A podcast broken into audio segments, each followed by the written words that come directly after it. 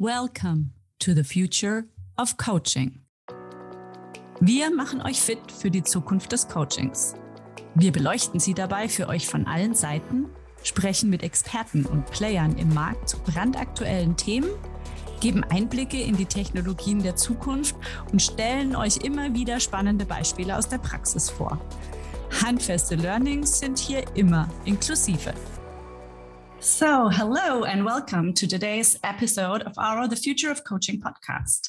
I'm Rebecca, the co founder of evoach, and today I welcome Sam Isaacson, Global Director of Consulting at Coach Hub, technology enthusiast and author of the book How to Thrive as a Coach. Welcome, Sam. It's wonderful having the opportunity to discuss technology and coaching with you today. Hi, Rebecca. It's great to be with you. So, thank you for having me. Yes. So let's jump right into it. You recently joined uh, the Coach Hub team, one of the biggest European coaching platforms based in Berlin. Tell us a little bit more about your role and why you decided to join them. Yeah, I mean, what a great question. And I, this isn't a very good way to start an interview, but I'll just slightly correct you. We're not one of the biggest European coaching platforms. we are the biggest in Europe and one of the biggest worldwide with coaches in more than 80 countries around the world. So we're we're, really highly scalable, um, and so it's a really exciting organization to be a part of.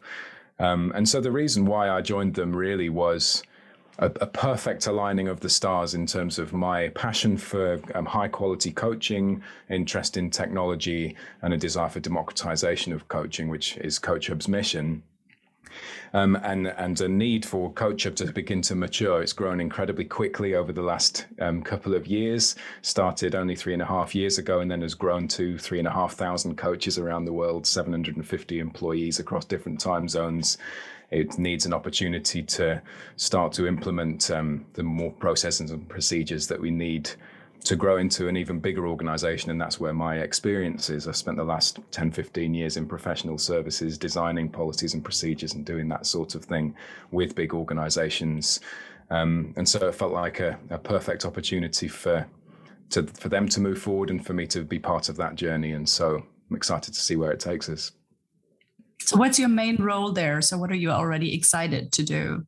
So, I'm part of Jonathan Passmore's team, which is the coaching lab, which is our kind of R and D team. So there's a big global team of behavioral scientists and learning experience developers, and um, my role is overseeing the global consulting work that we do. So part of that is internal, supporting the product team and the sales teams to make sure that what we're doing is fully aligned to the science and is at the cutting edge of professionalization of coaching and also then providing those services to customers in a way that makes the most sense that supports our product, which is the technology platform itself. Um, and so I'm here to bring consistency and ensure that global consistency and quality, which is really important to me and to CoachHub. So, how do you think that the rise of the coaching platform, which has taken place the last, let's say, three to five years, really, um, in the coaching market, will change this perception of coaching in the market and the coaching landscape itself? Yes, I mean, I've talked quite a bit about this in the past, and I'm not sure where I had historically landed on it. Probably a little more skeptical than, well, certainly more than I am now. Um, and I think that probably reflects the coaching profession as a whole, in that the traditional way that you would engage a coach is at a very granular, sort of person sized level. So this individual needs a coach. And so I'll go out into the market and find a coach that I trust, typically somebody that I've worked with before, somebody maybe that's come out of the organization. And so we know that they understand us. And this individual can come alongside as a coach. And then when another individual needs a coach, then you appoint that same coach again, or maybe a second one. You try to control it that way, which is extremely manually intensive and by its nature has to be quite expensive because as an independent coach, you spend a lot of your time having to talk to people to try to sell your services. And so when you eventually sell one, you have to charge enough for that one that it justifies all that time that you spent not being paid. And so that means that for organizations, it's been quite difficult to build a consistent and high quality experience at scale because it's very difficult to manage that, it's very manual, and the cost is so high that you end up restricting it to only the elite privileged few who've got access to a coach. You know, it's the people who are at the most senior positions or the rising stars or somewhere where there's a really significant moment of change for them individual or for the organization. And as a result, what's ended up happening is there's been a drive towards, I would think, lower quality coaching that feels like it can tick the box, but it is at a price point that you're able to scale it a little bit more easily, perhaps by using internal coaches or by using um, a, a, more traditional coaching provider where maybe they've got a network of people that they can act as a help desk to sort of match you up with, like a dating agency. What the coaching platforms are doing is is creating a technology layer that sits in between an organization and the coaches to automate all of that process so that it becomes much less manually intensive. And then because you're delivering it remotely, the cost can come right down as well. And my concern historically around this was around quality. Because if, if you're a coach looking for work and you can't get work, then the easy way to get work is just stick yourself on a platform and then suddenly you've got work that you wouldn't have otherwise. And the people who can't get work are the ones that aren't the, as good. and so you end up basically with a platform that's providing low quality coaching at a lower cost. And so maybe there's a space in the market for that, but that's not really where my heart is. My heart is that coaching is a really powerful change tool. And so I don't want it to be low quality. And so I think that the, you know, I was talking about Coach Hub earlier. I think the reason why I liked Coach Hub rather than maybe some of the others, and not that there are any offers from any of the others, you know, I came here because there was the chance to, but the Coach has got really high quality onboarding around its coaches that it uses. And so only 5% of coaches that apply to join Coach Hub end up on the list. And there are certain restrictions around who's allowed to apply based on certain levels of accreditation with professional bodies, certain number of years of experience of coaching in a professional capacity, certain leadership experience within organizations. That means that a lot of those onboarding checks that you might have used when you're trying to source an individual coach have already happened. And so those manual interventions that you would have had to put in place to make sure that it's happening as well as it can be, that you know they don't need to happen because Coach Hub's doing it for you. And so that's something to, if maybe a listener is thinking about bringing a coaching platform on, is to look at what onboarding, coach onboarding processes are in place there so that there's a level of comfort that you can give over the quality of the coaching that's going to be delivered. And that, that goes all the way down to sort of coach matching and being able to speak the same language and in the same time zone and flexibility and all of these different things that come into play. But in terms of that mission of democratizing coaching and making it available to as many people as possible at a price point that makes sense so that organizations can benefit from it. Um, it, it only makes sense to be thinking of coaching platforms. It's extremely difficult to scale using the, the sort of traditional model of one at a time. So, um, like there, there has been like this big rise of coaching platforms in the market, which, in my opinion, also created a greater awareness overall uh, for coaching, and let's say a bigger or a better accessibility of coaching for a lot of people that never had access to coaching before. So, how do you think this is like coaching platforms and the technologies around it is really going to change the coaching market itself? Well, it's changing the business model for an independent coach because if you're able to if you're able to guarantee that you're going to get a certain amount of work, then you're able to sign on with the platform as long as you you know jump through their hoops, and then you're on their books, and then you're able to manage your diary around a certain minimum level of guaranteed work. I mean, it's never it's never absolutely guaranteed, is it? But you know, that's much better than feeling like I haven't got any work lined up, and I'm going to have to just spend the next three weeks just desperately chasing at any lead that I can, and then ending up going and delivering a, some consulting projects or some, you know, some training workshops in order to sort of keep the money coming in. And so, using a model like this, it allows coaches to be able to sort of free up their time from some of that business development work, knowing that the work's going to be coming in, and then allow them to concentrate on some CPD maybe or or maybe their own personal digital marketing that historically they've known that they should be doing and have ended up just you know cobbling together a website that isn't then working for them and so it it changes the i don't think that it, should lead to sort of a lower level of income for coaches on a per session basis. Yeah, it might do. But in terms of sort of overall over the course of a year, I would have thought that it will actually increase revenue for an independent coach and then allow them to you know to prioritize their time in the way that they want and so it'll be a little bit more of an elegant way to to act as an independent coach and at an organizational level it changes the way that you would interact with coaches eh, you know overall. So a lot of the problems that have come when you're doing coaching within an organization have come from a lack of oversight in terms of what's happening. So if you if you're really good at the game then what that looks like is you have a spreadsheet somewhere that's got a list of the names of people who are getting coaching and a list of the names of the coaches that are delivering it. And then once a month you're going to get an invoice from you know 20 30 different coaches and you could sort of do a bit of manual checking of, you know, is that right? But on the whole, going to be hoping that it's right and that people are invoicing for the right stuff and that the right things are happening on the ground, never really knowing. Well, actually, you don't need to worry about any of that now. As a head of coaching within an organization, if you're with a coaching platform, all of that information is available for you in a dashboard at the touch of a button.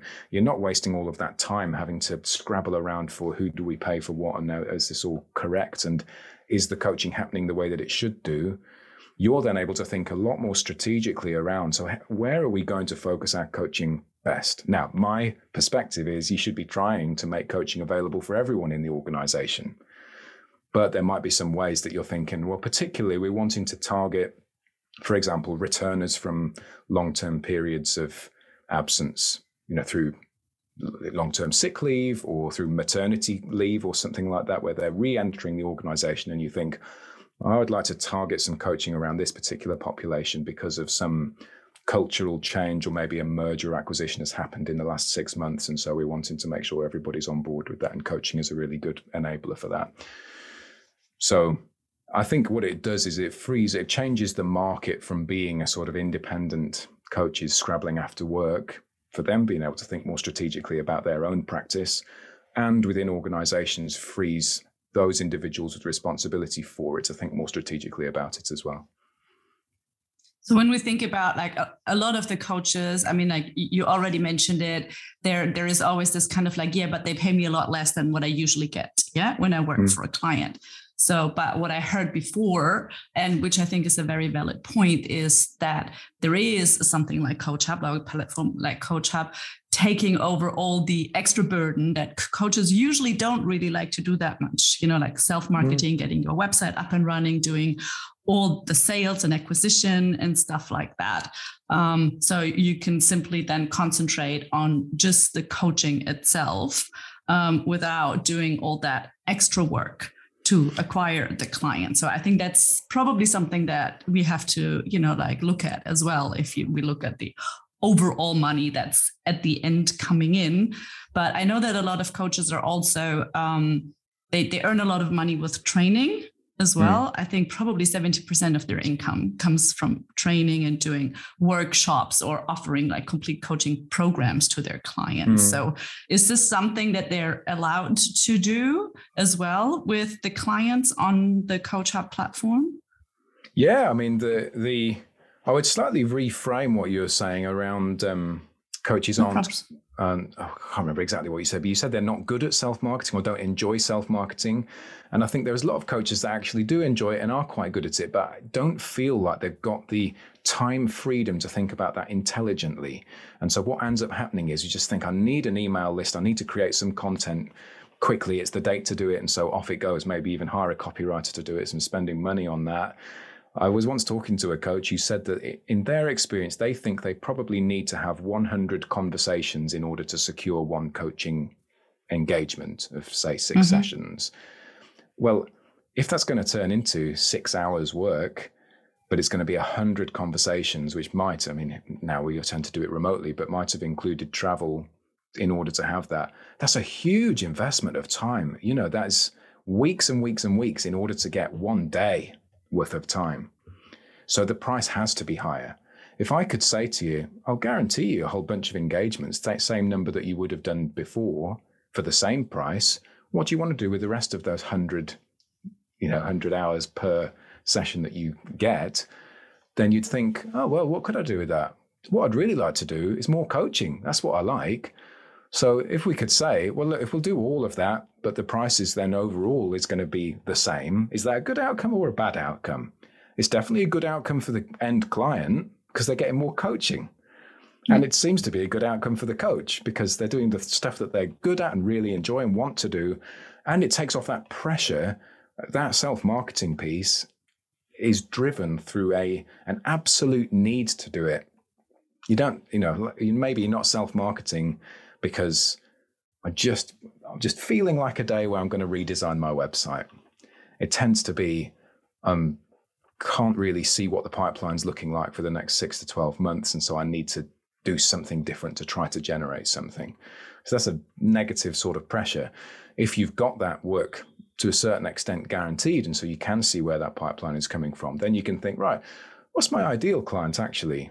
So I can think better about what my website's going to look like and what sort of content I want to be putting into a, an email list. And that piece around delivering training, I mean, there's there's freedom for our coaches to deliver that sort of thing if they want to. They just say they're busy on certain days. They're employed as contractors rather than as full-time staff.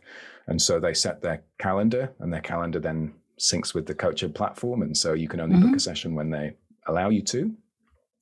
The only restriction that we put on them is that they're not allowed to sign on with another, like with a comp- direct competitor for us. So if mm-hmm. they were going with a, an, an online coaching platform that was only allowing online coaching like we do, then our contract state that you can't do that, which seems reasonable to me. You know, if if if all that happens when you go to the market as a head of all, as a head of coaching in an organization, you're getting the same coaches everywhere, but you're just paying for a different color scheme. That's that's not competition, is it? doesn't help the market. So you want to feel like if you go to CoachHub, you get a particular type of coach. If you go to I don't know, a BetterUp or Ezra or whoever else is out there, then you're going to get a different sort of flavor of coach. And as an organization, you're going to pick the one that is the right cultural fit for you. So you don't think that coaches will then just like sign up with like different uh, coaching platforms and and try that way to get as much business as they can? Well, that's what I'm saying. We restrict it in our yeah, okay. contract. So I, I'm, I think that others don't. Mm-hmm. Which, and sorry, that, that sounds like I'm sort of speaking disparagingly about them. Not, you know, they can make their own decisions. But I feel like if I'm head of coaching in an organization and I bring Coach Hub on, I want to know what sort of coaches I'm getting, and and to a certain extent know that those are different from the coaches that I'd be getting if I went with X other provider. Because otherwise, what's the point? I can just if they're all the same, just pick the cheapest. And then that doesn't help coaches or doesn't help anyone you know it's uh, it doesn't help the economy you know. So uh, yeah i think that that feels like just an, a sensible thing to do. So maybe other providers if you're not doing it and you're listening maybe you should introduce that too so but you also would like to have good coaches from some of the other providers joining you and maybe doing a transfer. So you never know yeah what's going to i think we already have all the best ones. Okay. If you're listening and you're with someone else then come along to us. Uh, let's play a little future game. Um, looking at what all, all, the technology and platforms and everything that's out there let's say in five to ten years um, where do you see the coaching landscape is is going to be? How are coaches going to work with the platforms and the companies? You know like how is it how is the market going to change in, in your vision for the future? Mm. well i mean i certainly see there being an increase in the use of coaching platforms because well for the reasons that i've outlined you know if you're if you're looking to introduce coaching into an organization or in, uh, expand on what you're already doing why wouldn't you want a highly scalable, highly cost efficient, really consistent, high quality option. And coaching platforms give you that as long as you put the right sort of control measurements around them. You know, you can't just blindly do it, but you can do it very sensibly and get really high quality at a really low cost at really grand scale. You can't do it really any other way. That doesn't mean there's no space for independent coaches and the more traditional coaching providers that are doing things slightly differently because they have something that's quite unique to offer. So, actually, if you used to be the CEO of an organization and have since become a coach, actually, you providing coaching into that old organization a certain conflicts of interest maybe around this particular scenario, but it's one where you might think having that individual coming in and providing coaching to individuals is going to be helpful because they understand the context extremely well, can they understand the history at personal level, and it's maybe worth paying a premium price for something like that. Or you might have a, a, an organization that is focused very specifically on using a particular psychometric, for example, and that's the one that our organization is wedded to. And if you come to CoachHub, you can't, unless you put in place a whole bunch of additional restrictions, which would obviously increase the price, you can't absolutely guarantee that every coach that you work with is going to be certified with this very specific psychometric and knows exactly how to use it in your organization. That's kind of the nature of it. You're coming to CoachHub because of the way that we operate. Everything is operating as a high enough quality. You don't need that. But if it's really important that you're using something very specific that follows a very specific tight process, then you know go to a provider where that's their speciality and you'll know that you're going to get really high quality and it's going to be fully wedded to it and again that's going to come with a premium price because of the the nature of their business model and so there's going to be a space for all these different styles of coaching still but i think like I said, there's going to be a, a, general trend towards more coaching platforms. And that feels like a good thing for me as far as the coaching profession is concerned. You know, a lot of my history in the coaching industry. Um, particularly, I'm the chair of the Coaching Professional Apprenticeship Standard Trailblazer Group in England. And a lot of that was driven through a desire to bring a real level of consistency, professionalism, and quality around coaching in general, because you know, if if somebody wakes up one morning and just decides to call himself a coach, nobody's stopping them doing that. And so when you go out and buy a coach, it's extremely difficult to know if the individual that you're getting is what you think of when you think of the word coach. And that's that's why i think the onboarding processes around coaching platforms are so important because then you get that level of comfort. Um, and so if if coaching platforms are able to introduce that then it gives a level of comfort around that and it's going to drive coaches even those coaches that are thinking oh, you know, I'm not getting enough work because I'm not good enough. I'll go on a coaching platform because then I can guarantee work, which is not great. Well, actually, if they're doing that and the coaching platform comes back and says, well, we can't accept you because you're not accredited, and the action they take from that is to go and get accredited, well, hey, that means suddenly they're in supervision where they weren't before. Suddenly they're engaging in CPD or getting more coaching experience and introducing a better self reflective practice. All of that feels like a good outcome to me for the profession as a whole. And the professional bodies are aligning themselves to the concept of coaching platforms. They're doing it hesitantly and in intelligent ways to make sure that they're not comprising their independence. But it's, um, yeah, I think that the move as a whole, at a systemic level, is a, a positive one. Yeah, which means that which you know, something that we always probably waited for like more than 10 years is to professionalize coaching more and more and make it also the market awareness of coaching is like a professional yeah uh, or a profession itself more popular as well. Because i mean everybody can call you know like themselves a coach. Um, mm. but the question is just like how can we professionalize and standardize uh, coaching itself uh, in the market? So what do you think um, so, how or which technologies do you find most promising to support coaches in the future, and uh, maybe also like coaching platforms that will enhance the coaching process as well? Mm. Well, um, this little phrase, coaching platforms, when I've been using that so far in this conversation, we've been using it really to describe digital coaching providers. And the phrase coaching platform is probably a bit broader than that, actually, because there are some coaching platforms that would be a piece of technology that an organization can put in place to manage their own coaching pool. And that's a different thing. You know, CoachHub, we don't offer that yet. Maybe one day we will. but at the moment, you know, that isn't part of our offering. And then another one would be as an independent coach, I've got a way to manage my own coaching practice. And sometimes you can get a product that can do both of those at the same time. But th- those are two sort of different implementations of coaching platforms. And so those they're in that realm of coaching technology that I think every coach should be at least aware of. If they don't want to use it, that's their choice. But you know, it's it's a piece of technology. It's highly relevant. I think what excites me Oh, there's a couple of different angles actually, and I could talk about this for a very long time. Is the sorts of technology that coaches can use to really enhance the coaching conversations themselves.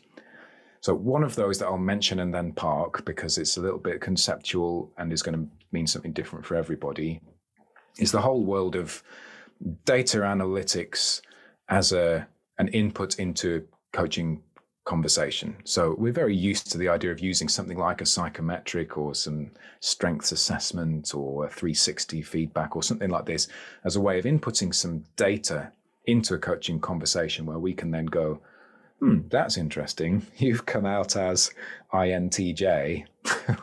what does that mean when you're relating to this person who's an ESFP? You know, whatever that means. That that it gives something that's at least relatively objective to be able to have a conversation out of, rather than just asking the question, "How do you feel you act in this kind of situation?" Where actually you're basing it a huge amount on the person's self-awareness, and if that's not high enough, and that's why they're getting coaching, then this circular reasoning that's not going to take you anywhere. If you can introduce something like wearable technology or the Internet of Things through home devices, your smartphone, your banking app, and all of the data that's being captured about you in all these various different ways, a lot of which we don't like the idea of, actually sticking that into a coaching conversation gives you something extremely objective to work with. I was working with somebody a, a while ago who was wanting to improve their behavior as far as uh, Uber was concerned. She'd just got into the habit of no matter what time she needed to be somewhere, she would just leave it later and later until her only option was to call an Uber, and she would just do that every time. And it was costing her a lot of money, and she didn't like, particularly enjoy the experience. Actually, she much preferred having a longer commute time or a longer time traveling somewhere, so she could listen to an audiobook or do something like that. And so we brought up her Uber account at the beginning of each coaching session to see which journeys she'd been on.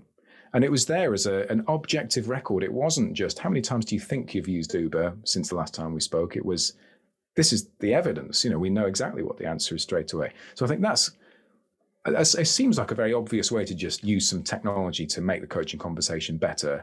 And if I'm not sure that a lot of coaches tend to go there very naturally. That tends to be and has to be prompted by the coachee. A more exciting space, maybe to talk about, would be to use technology in a way that increases the level of creativity in coaching. And so takes us outside of those kind of cognitive processes to a different sort of thinking, divergent versus convergent thinking. I think that's the way that it's mm-hmm. phrased mm-hmm. in the psychology literature. And so there are ways of using technology before we were coming on, we were talking about um, a tinnitus masking website that I, I, I like a lot. It's called mynoise.net. Everybody should visit it. it's very good when you're working by yourself and you just want to play some noise in the background to cancel out the sound of people talking around you, or just generally someone's playing some music or something. It can cancel that, and it's got it's got lots of different things, binaural beats and all kinds of stuff on that website. But you can use that live in a coaching session to take a coachee to a place that they couldn't go, you know, sort of by themselves. I don't know if you've ever tried leading a mindfulness moment at the beginning of a coaching session with a coachee who has said, "Oh, this stuff never works for me. No, I can't just imagine myself on a beach." Well, listen, I'm telling you, if you close your eyes and you play in a fully stereo experience of being on a beach and the waves are lapping up against the sand and you can hear and the wind and the birds in the distance, you can start to feel it. And and that's a way to kind of bring a coachee into a very different place. You can use binaural beats to introduce new states of consciousness, you know, so that you're more alert at the time we're having our coaching conversation, or maybe in a bit of a more relaxed state so that we can get you away from what's happened in the day so far. Or maybe using the background noise in an office for somebody who hasn't been in an office for a very long time and that that's actually affecting them negatively and makes them think more in terms of the fact that they're part of a team, that there are other people working, even though they can't see them when they're working from home. So something like that, I think is very exciting. Um, and there are also there's a whole range of technologies that are specifically designed for coaches um, to allow them to tap into things like systemic constellations and using that digitally. So we're quite used to something like I don't know picture cards, Where if you were meeting a coachee in person, you'd have a little deck of cards and you can show a bunch of pictures and say, oh, you know, which of these captures the situation well for you. You can do that digitally, and it's a really nice experience. And I think that I was working with a coaching supervisor a while ago who just live in the session said, Oh, if I were in person, I would do this thing with you, but because we're remote, I can't. Well, just saying that makes me feel like that supervisor felt out of their depth in that moment because of the remote nature of it and hadn't put much thought into how can I replicate this digitally. And it's quite possible to do almost everything we could do in person remotely. So yeah, I would look into digital picture cards. I do like mynoise.net. I'm a fan of that one. It's probably not for everybody, but there are some creative ones. I was playing around yesterday with a tool where you type in a, a search term, no, just a word actually, and it it goes on to Google and finds all of the search terms that people are using for that around the world and gives you a sort of top 10 why questions, top 10 how questions. And that just generates something for you then to explore as a coach and coachee, you know, what stands out to you of all of these different things that people are searching for. What is it that's top of mind for you? And is that consistent with other people or not? And if that stood out to you and something else hasn't, when they're all to a certain extent equally valid, let's just be curious about that together. And that suddenly injected life and something very different into a coaching conversation that isn't just going through a coaching model, as good as that sort of thing is. So, yeah, I'm, I'm particularly excited about sort of creative elements that you can introduce through technology and coaching conversations. So it will be really inter- interesting to see um, like an API integration of you know different technologies into different platforms and and you know like using different things. I think that that's something that also excites me quite a lot. It's mm-hmm. like uh, maybe just like plug in or like connect to I don't know someone playing I, I lately had someone playing a lot of fortnite or too much fortnite but we would then take that into the conversation as well hmm. and mm. and, and looking at it and, and talking about what really excites the person about it and, and, and what's so important uh, to spend so much time on it um, and what that person gets out of it and I think, yeah, like like you suggested, it, it's a great opportunity, yeah, uh, to look at your Netflix account.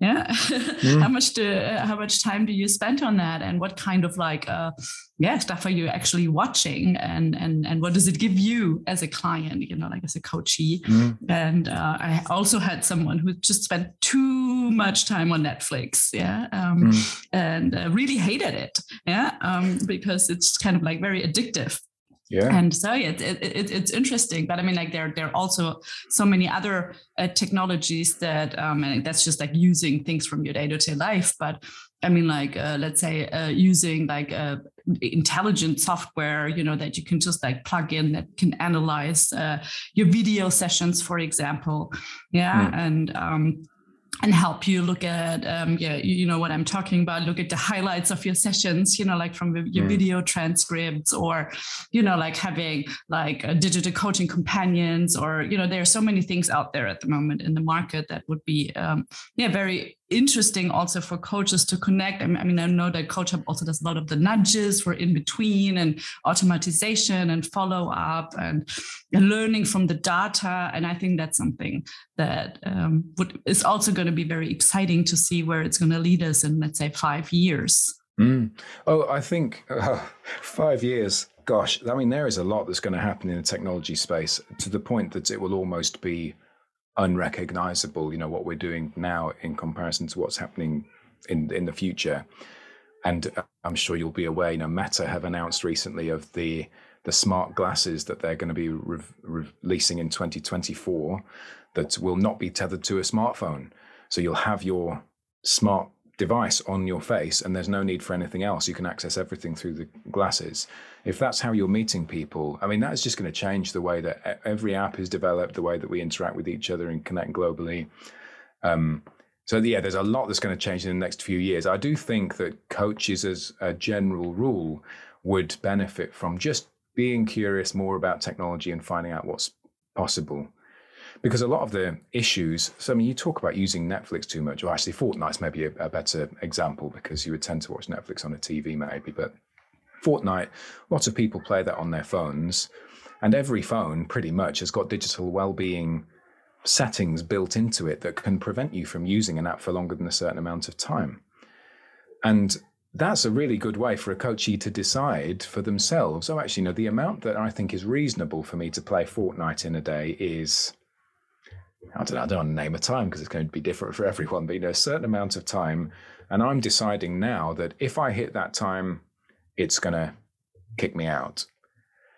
And that's, you know, that's a good adult decision of willpower to choose that in advance. And rather than just think, oh, I would like to, and then you get into that addictive loop again, well, the technology then is just kicking you out. And as a coach, knowing that that option is there allows you to challenge the coachee to say, shall we put this in place then? You know, you want to do it less. How much less? Use a parental control also for yourself as a parent, yes. or I guess as a person itself. Yeah. Yes. Yeah. Yeah. I mean, something that we're all used to when we have kids uh, setting parental controls for, you know, like uh, different devices and uh, TV channels or whatever. So, something that we can apply for ourselves as well. So, looking at that time, let's touch quickly a little bit about the trends uh, for the future. I know that you love the metaverse and blockchain. so, but where do you see this connected to coaching? Um, so th- those two things, I'll deal with them separately. They're potentially connected for a different reason, but I'll park that for now. I think metaverse, very simply, I think it was Bill Gates earlier this year, maybe last year, said that within five years he expects the majority of remote conversations to be happening using either virtual reality or augmented reality. Whereas nowadays they would, of course, happen through video. Only three years ago, they would have happened through phone, I would have thought, rather than video. And it's only really 2020 that sort of pivoted that and moved video into the majority.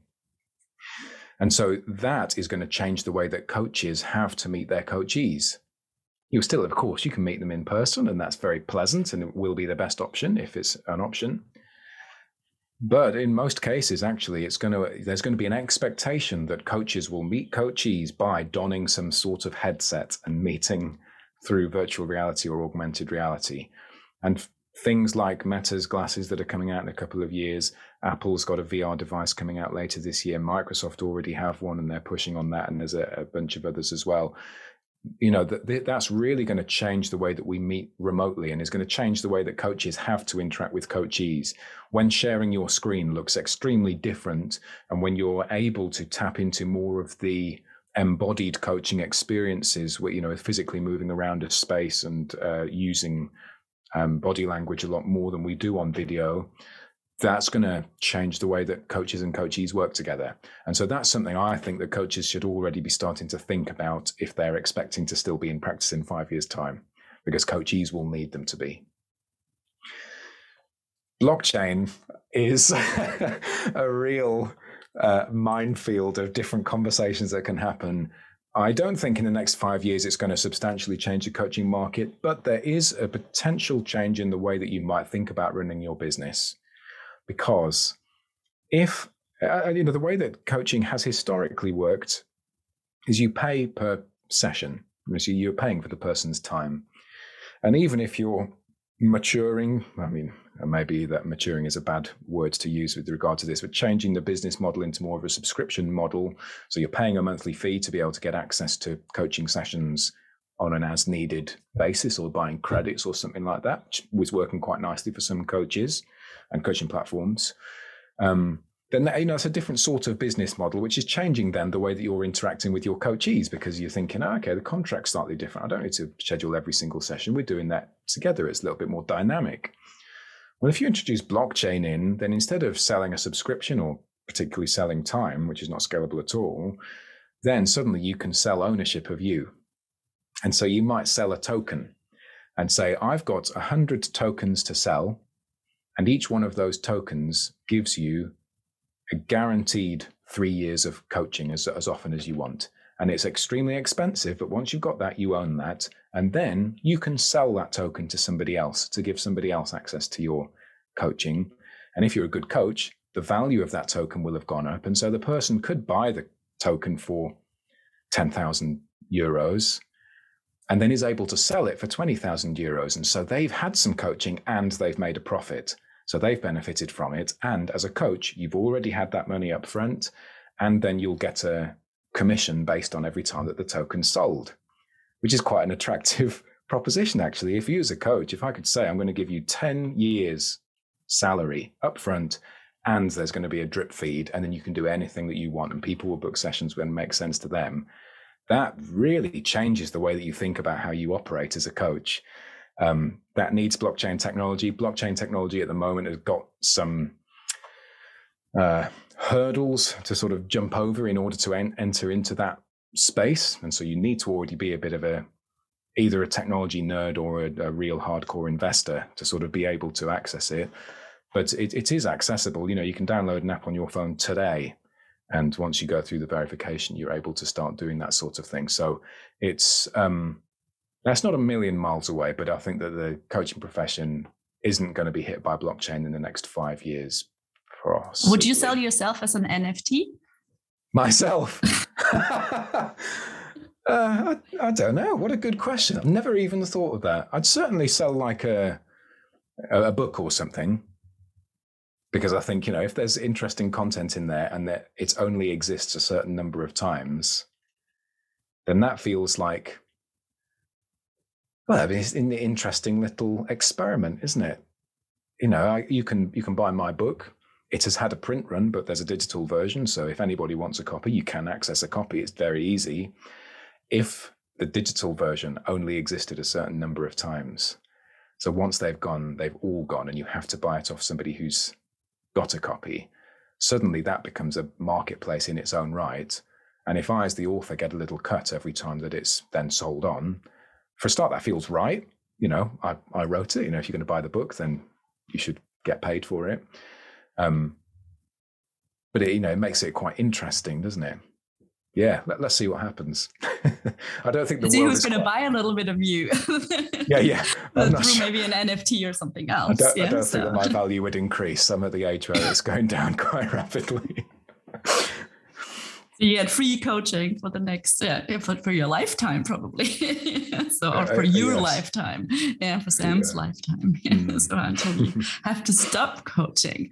So um, to to come towards the end, is there like a, a, tip or something that you would recommend coaches to play around with or to um, yeah to learn a little bit more about to be ready for the future Look, I think it's important for coaches to just think, look, what is it that I want to do? And then let's have a little internet search to see what technology is out there that allows me to do it. Because I'm, um, if, if you get my book, you'll be presented with a bunch of ideas in there, and there are even some specific products that are sort of named in there. I try to avoid that in the text, but there's some screenshots that would suggest, oh, you know, this is one that Sam seems to use because he's got screenshots of it. And so that'll give some ideas, but it's not going to be right for every coach. Um, you know, so that my noise, I, I, that one's in the book, and you think not every coach is even going to be remotely interested in doing something like that. So it's not going to be for everyone. But another one, like a coaching platform, might be a perfect fit for someone. And so just thinking, you know, where are my biggest sort of pain points in my practice? And is there a piece of technology that would allow me to solve that problem? Well, what did I do when I met in person and I can't do it now that I'm doing remotely and I'm feeling a gap? Is there technology out there that can solve it? For a start, there almost certainly is. There's technology for a lot of things nowadays. Probably, though, if you think hard enough about it, you'll be able to replicate it using tools you already have. So, you know, if you used to use picture cards and you don't want to, you know, use a particular online version of that, sticking a bunch of pictures in a slideshow presentation and sharing your screen gives the same experience. So, you know, why wouldn't you want to use something like that? So, I, I think having a little search around, have a look on my LinkedIn. I've written a bunch of articles, and so there might be some thoughts in there that um, that get people interested. Um, but yeah, I think just being curious, having a search around, and then experimenting with stuff, buddying up with another coach to experiment with them um, yeah, there's a lot of fun to be had. So go and enjoy yourself. Just stay curious. Yeah. Yes, absolutely. Which is always good. Um, is there a book besides, of course, your own or podcast that you could recommend the audience if they would like to dig a little bit deeper into the topic? Um, Oh gosh, uh, sorry. This is going to sound like it's just me being on brand, but it is quite a good one. The Spark Leadership podcast, which is Coach Hub's um, mm-hmm. podcast, that one is a good one. There, there's a bunch that I tend to listen to in the technology space, but they're probably a little bit extreme for your average coach. Um, I, I, would listen to yeah, Spark Leadership. That's that's a really good one.